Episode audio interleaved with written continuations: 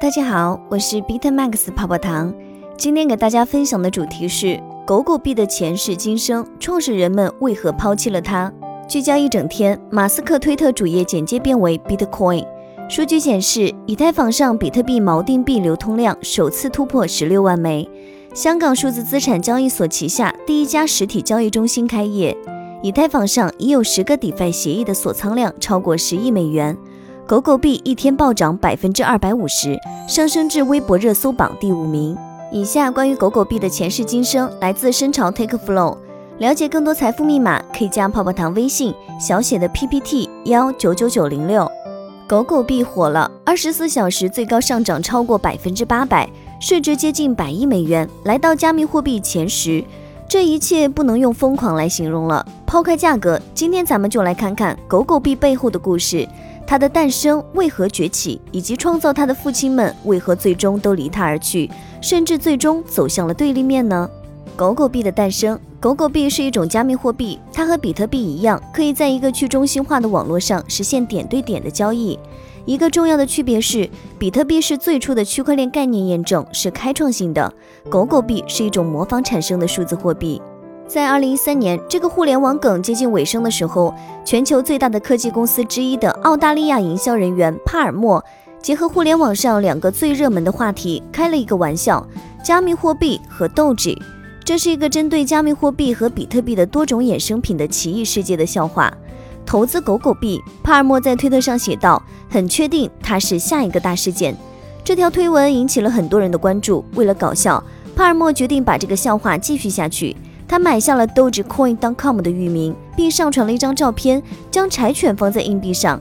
他在网站上留下了一张纸条：“如果你想让狗狗币成为现实，请联系我。”钟声响起，在世界的另一边，比利·马库斯 （IBM 公司）一位痴迷于电子游戏的软件工程师看到了帕尔默的留言。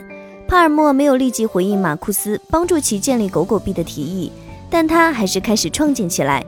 狗狗币，马库斯说，从这似乎是很有趣到真正做起来，大约花了三个小时。创建一个新的加密货币几乎是小事一桩，这是一个寻找和替换的工作。Ctrl 加 F 比特币换成 Dogecoin。马库斯坦言，他发现比特币源代码中的大块代码完全无法理解，但他知道足以为狗狗币改变一些核心元素。例如，马库斯创造了一千亿个狗狗币，而不是比特币两千一百万个。并使它们更容易挖掘。狗狗币已经接近被挖光，而比特币的最终币种将在二幺四零年被挖光。他把字体改为漫画字体，并把每一个提到 “mine” 字的地方都改成了 “dig” 字。然后在他的午休时间，马库斯让狗狗币上线了。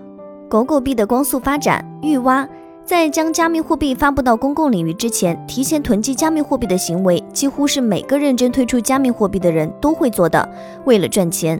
但马库斯和帕尔默并没有预挖任何狗狗币，因为他们并没有想认真的推出一种加密货币。我们认为这是一个大笑话，会死掉的。帕尔默笑道。而根据马库斯的说法，帕尔默甚至不知道如何挖掘加密货币。马库斯有一台比较强大的游戏电脑，有两块显卡，所以他正式成为了第一个挖掘狗狗币的人。但比利的电脑大约在五分钟后已经没有足够的能力来开采狗狗币了。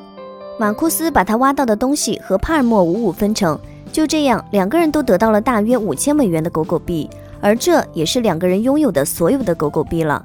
在网上的加密圈子里，狗狗币很快就流行起来了，论坛上的帖子迅速传播，狗狗币这个名字回荡在互联网的黑暗角落里。但几乎可以肯定，Reddit 是狗狗币迅速崛起为加密明星的主要推动力。正是 Reddit 的小费机器人将狗狗币推入了平流层。Reddit 用户不断的来回共享狗狗币，这扩大了狗狗币的用户基础，从而增加了其作为加密货币的价值。几乎所有使用 Reddit 的人都有狗狗币。帕尔默说：“我认为这是其成功的关键。”慈善的力量。二零一四年一月，帕尔默在悉尼当地的酒吧里喝了三杯的时候，他的手机开始嗡嗡作响。那天晚上早些时候，帕尔默和狗狗币社区集思广益，提出了一个荒谬的想法。牙买加的雪橇队十年来第一次获得了参加冬奥会的资格，但他没有足够的钱去参加。作为喜剧《Cool Runnings》的忠实粉丝，帕尔默和狗狗币团队决定做点什么。他们在 Subreddit 上发布了一个狗狗币地址，并要求捐款。几个小时后，他们筹到了两万五千美元。这是一个象征着狗狗币早期精神的姿态。用马库斯的话说，他们对“投资”这个词过于敏感。帕尔默和马库斯都把他们的狗狗币全部捐给了这些大规模的慈善活动。他们帮助肯尼亚建造水井，并筹集资金帮助训练自闭症儿童的援助犬。我们想创造一些慈善的力量，帕尔默解释说。但随着社区的发展，最初发起狗狗币的精神难以保持。人们开始关心狗狗币的价格，他们在字面上和象征性的投资于它，而这让马库斯感到恐惧。我不介意有人花十块钱得到一些狗狗币，马库斯说，就像买张电影票什么的，那很有趣。但是当有人投入两万美元的时候，这让我非常非常不舒服。马库斯开始与社区成员发生冲突。对他来说，狗狗币还是傻瓜的加密货币，但在这里，它却膨胀成为了人们用真金白银交易的货币。在他看来，狗狗币是一个愚蠢的东西，应该继续愚蠢下去。社区里很多人都不同意。最终，他受够了。我当时想，好吧，这是愚蠢的，我不想成为邪教的领袖。马库斯决定放弃狗狗币。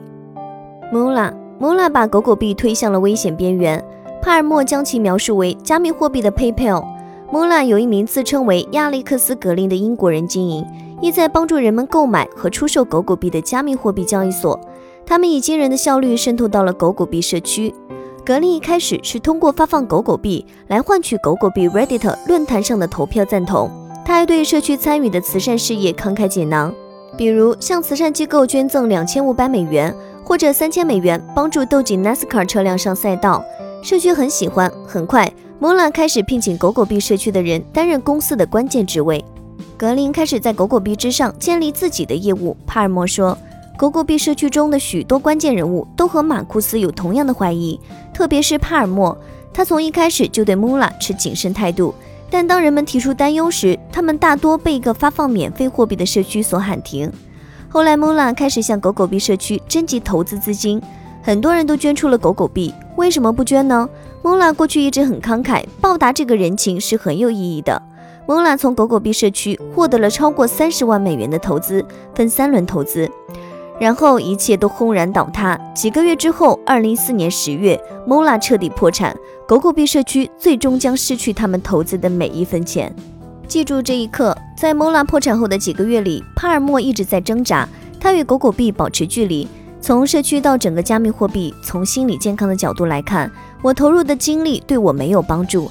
他解释说，和马库斯一样，帕尔默也决定放弃狗狗币。帕尔默已经重新出现在了加密货币的舞台上，他现在经营着自己的 YouTube 频道。他对推出另一种加密货币没有兴趣，与狗狗币没有什么关系。他称自己是一个加密怀疑论者。他说，加密货币是解决问题的一种解决方案。狗狗币解决了什么问题呢？我不认为它解决了什么问题。他说，如果有的话，它作为一种教育工具存在的，这是一个提醒，我们不能把这个东西当真。我希望人们看到狗狗币，然后说，我不会把所有的钱都投入到这个上面，因为现在一枚硬币上有一只狗，它的价值是五亿美元。除了偶尔的捐赠，帕尔默和马库斯都没有拥有任何大量的狗狗币。我希望每个人都能记住这个时刻。最后，他说。我希望的是，狗狗币将永远被人们深深记住。以上就是今日的区块链大事件。喜欢本音频的话，帮助转发、截屏发给泡泡糖，领取奖励哦。好了，今天的节目到这就要结束喽，咱们下期再见，拜拜。